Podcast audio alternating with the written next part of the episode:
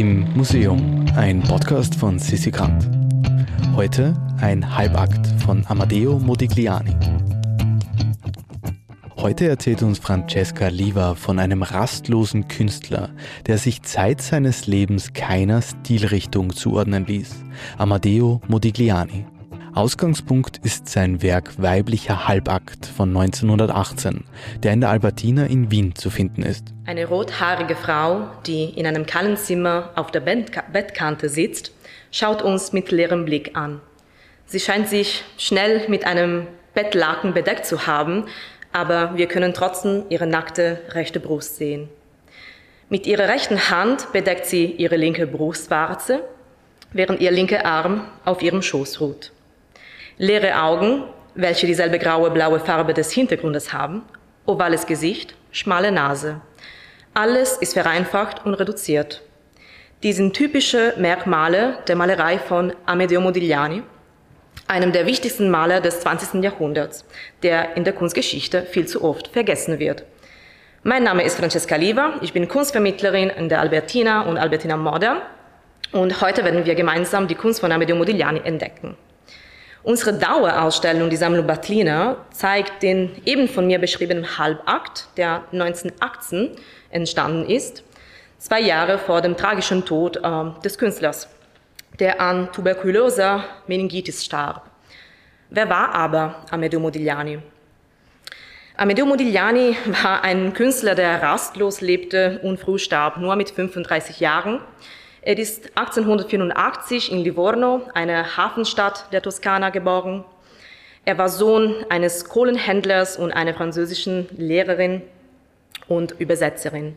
Er war ein lebhaftes und sehr energievolles Kind, das sofort sein künstlerisches Talent zeigte. Seine Energie stand aber leider einer schlechten Gesundheit gegenüber. Typhus, Tuberkulose, äh, Rebenfellenentzündungen, die sind alle Krankheiten, die er in seiner Kindheit hatte, die ihn prägten und eigentlich für sein ganzes Leben begleiten. Mit 17 Jahren verreiste Modigliani mit seiner Mutter von Livorno nach Rom und dort sollte er die Kunst der Antike und der Renaissance entdecken. Und diese Schönheit prägt ihn so sehr, dass er sich 100% sicher ist, er will Künstler werden. 1902 bis 3 studierte er Malerei in Venedig und Florenz. Und 1906 ist es soweit. Er zieht in die Metropole der Kunst, Paris. Hier hat der Künstler die Möglichkeit, sich mit den bekanntesten Bohemiens auszutauschen, wie zum Beispiel André Derain, Pablo Picasso, Max Jacob und vielen anderen mehr. Entscheidend sind aber für Modiglianis äh, Bildfindung auch die zahlreichen außereuropäischen Kunstwerke, die zu diesem Zeitpunkt in Museen wie dem Louvre oder im Trocadero, wo die Weltausstellung in Paris zum Beispiel auch 1878 stattgefunden hatte, ausgestellt waren. Da ist äh, natürlich die kolonialistische Rolle Frankreichs ein wichtiges Thema. Frankreich war im 19. Jahrhundert zweitgrößte Kolonialmacht der Welt und ähm, im Rahmen der kolonialistischen Raubzüge wurden, wurden ähm, viele Völker versklavt, beraubt und damit auch Kunstwerke aus Südasien, Ostasien, Afrika, Ozeanien, Amerika nach Europa verschifft. Beispielsweise afrikanische Masken, afrikanische Skulpturen. Sie wurden aus ihrem Zusammenhang gerissen und wie Trophäen eigentlich nach Paris gebracht und dort in Museen ausgestellt. Diese Kunstwerke zeigen eine klare Reduktion und eine Vereinfachung der Formen und die faszinieren die Künstlerinnen und Künstler der Zeit, wie Amedeo Modigliani, der diese Eigenschaften für seine Kunst übernehmen wird. Die, diese Eigenschaften sind natürlich auch die leeren Augen, wie eine Maske, und die schmale Hälse zum Beispiel. Er widmet sich dem Genre der Bildhauerei fünf Jahre lang und muss dann aber das Arbeit in Stein aus gesundheitlichen Gründen aufgeben, weil das Einatmen von Staub sehr ungesund für seine Atemwege war. 1914 beginnt er seine Karriere als Maler und Porträtist. Und ab diesem Jahr, 1914, entstehen Porträts von unbekannten Menschen, von guten Freunden und Freundinnen, von Partnerinnen. Ab 1916 malte aber Modigliani Akte Und zwar nach Beratung seines Kunsthändlers Leopold Zborowski, der ihm auch professionelle Modelle zur Verfügung stellt.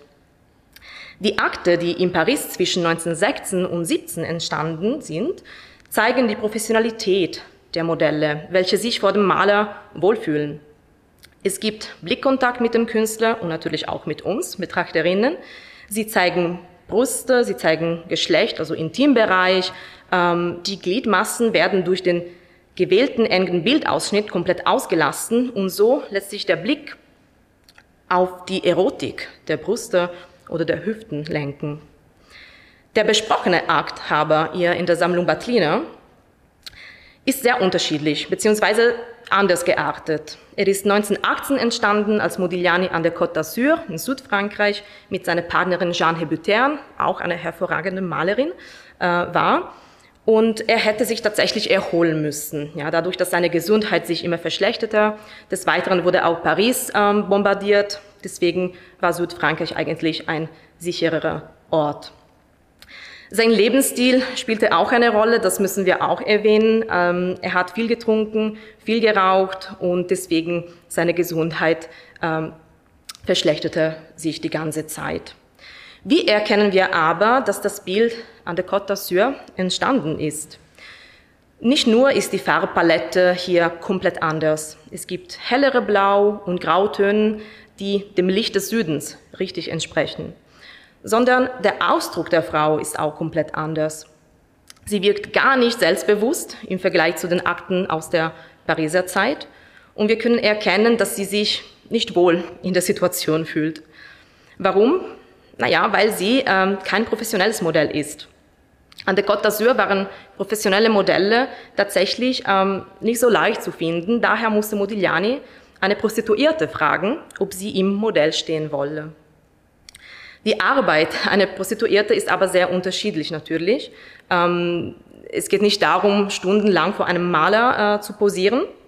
Daher spüren wir ein bisschen Unbehagen äh, von Seiten dieser Dame, die sich ihren Körper mit einem weißen Bettlaken bedeckt und die Haltung einer Venus Boudica einnimmt, eine typische Haltung der Antike und auch natürlich der italienischen Renaissance. Und mit dieser Haltung natürlich zitiert Modigliani auch diese Welt, tatsächlich die italienische Renaissance, die er als äh, junger Mann entdeckt hatte.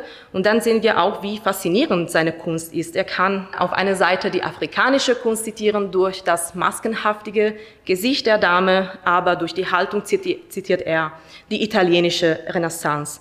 Also die Welt, die Kulturen, die er kennt, äh, davon er sich inspirieren lässt, ähm, können quasi sehr friedlich in einem einzigen Werk existieren und es gibt Balance, es gibt Harmonie. Der Aufenthalt in Südfrankreich wird relativ kurz sein. 1919 ist er wieder in Paris und ähm, sein Gesundheitszustand verschlechtert sich sehr schnell. Am 24. Januar 1920 stirbt Amedeo Modigliani im Hôpital de la Charité in Paris mit nur 35 Jahren an den Folgen der Tuberkulose Meningitis. Ein sehr kurzes Leben, das trotzdem den Eingang in die Kunstgeschichte gefunden hat.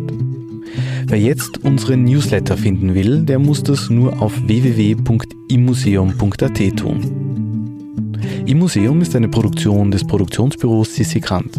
Musik Petra Schrenzer, Artwork Nuschka Wolf.